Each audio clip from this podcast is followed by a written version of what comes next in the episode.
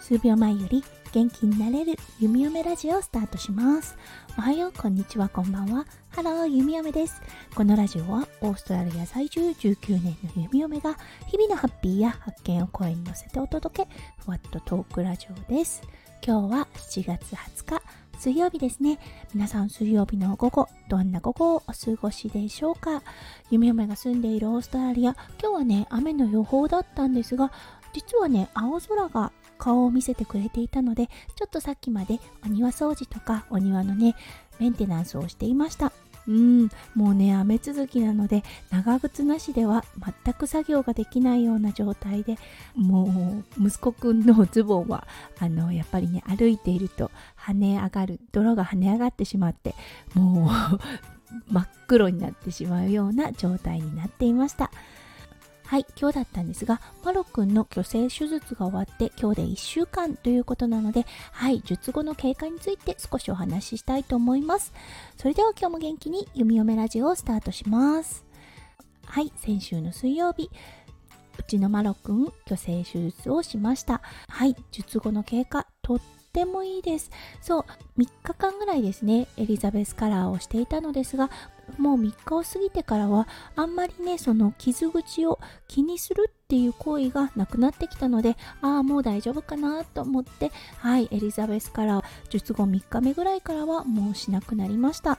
うん、そして傷口の方もね最初はちょっと赤みが帯びていたのですがもう今はねかさぶた状態になっているのでわあすごいなやっぱりあの若い分っていうのかなそれとも犬だからなのかわからないですが回復力半端ないなって思いました。はい。そして術後10日間はお風呂そして過度のエクササイズは避けてくださいと言われていたのですがマロはねダックスフンドとボーダーコリーのちょっとユニークなミックスなんですね。そして皆さんもご存知だと思いますがボーダーコリーって運動量がもう本当に半端ないんですね。マロは体つき顔つきはもうダックスフンドそのものなんですが行動パターンはもう本当にボーダーコリーだと思います。うん。初代のねペッパーペッパーはね、ジャック・ラッセルとミニ・フォクシーのクロスだったんですね。もう、ジャック・ラッセルの運動量もすごいですよね。はい。それをね、勝るくらいの元気があるワンちゃんなので、やっぱりね、ボーダーコリーの血が強いかなって思うんですね。そう。なのでね、過度のエクササイズを避けてくださいとはいえね、もう庭に出した途端、一人でもう駆けずり回ります。そう。お母さんがボールで遊んでくれないのは、もうやっぱり分かっているので、うん、自分でターゲットを見つけそこに駆け寄っていってそしてまたあのスタート地点に戻ってっていうのをね今日は何度も何度も泥の中でしていました。あーこれシャワー浴びさせたいっていうくらいのもう泥だらけだったんですけれどもねえ10日間はシャワーはダメって言われたのでああそうかと思ってとりあえず今日はねあの太陽が顔を見せていてくれたので少し